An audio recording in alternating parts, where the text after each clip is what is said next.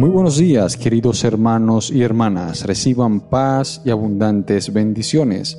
Hoy, 11 de junio, nuestra Iglesia Católica recuerda a un gran modelo de fe. Él es San Bernabé, apóstol del siglo I. Nació en Chipre. La historia de San Bernabé está escrita en el libro de los Hechos de los Apóstoles en la Santa Biblia.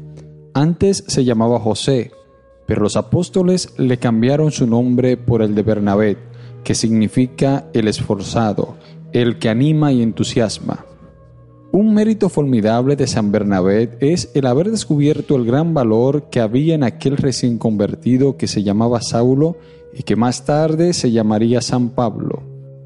Cuando después de su conversión Saulo llegó a Jerusalén, los cristianos sospechaban de él y se alejaban, pero entonces Bernabé lo tomó de la mano y lo presentó a los apóstoles y se los recomendó, y él será el que lo encaminará después a aprender sus primeras grandes labores apostólicas. La Santa Biblia en el libro de los Hechos de los Apóstoles hace de Bernabé unos elogios que es difícil encontrarlos respecto de otros personajes. Dice, Bernabé era un hombre bueno, lleno de fe y de Espíritu Santo. Cuando Saulo o San Pablo tuvo que salir huyendo de Jerusalén porque los judíos trataban de asesinarlo, se fue a su ciudad de Tarso y allí se quedó un tiempo. Mientras tanto, en la ciudad de Antioquía había sucedido algo muy especial.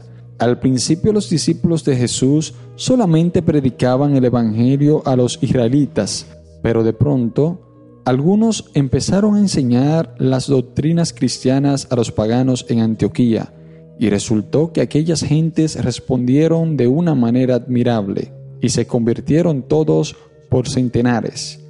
Entonces se le ocurrió a Bernabé la feliz idea de dirigirse a Tarso e invitar a Saulo a que se uniera en el apostolado de Antioquía y éste aceptó con gusto.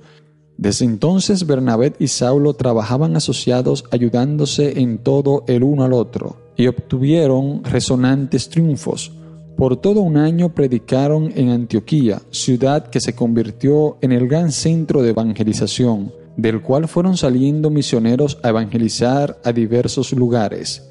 En Chipre, la isla donde había nacido San Bernabé, encontraron muy buena aceptación a su predicación y lograron convertir al cristianismo nada menos que al mismo gobernador, que se llamaba Sergio Pablo, Luego emprendieron su primer viaje misionero por la ciudad y naciones de Asia Menor. En la ciudad de Listra, al llegar, curaron milagrosamente a un paralítico y entonces la gente creyó que ellos eran dos dioses.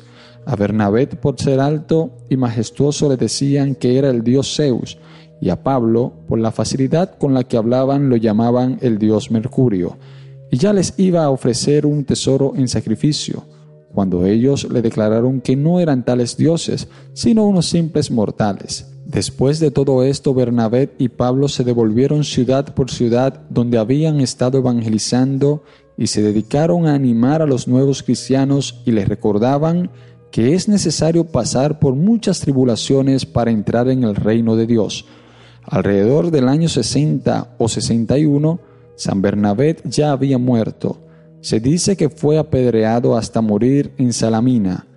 Otra tradición nos la presenta como predicador en Alejandría y Roma y además como primer obispo de Milán. San Bernabé, que por tu incesante caminar por alcanzar los corazones y las armas de quienes no conocen a Jesús, concédenos a nosotros el mismo deseo de llevar el mensaje a quienes no le conocen. Amén. Si quieres seguir escuchando estos audios, te invitamos a que te suscribas en nuestra página en Facebook, a través de podcast en iTunes y en nuestro canal de YouTube con el nombre Modelos de Fe.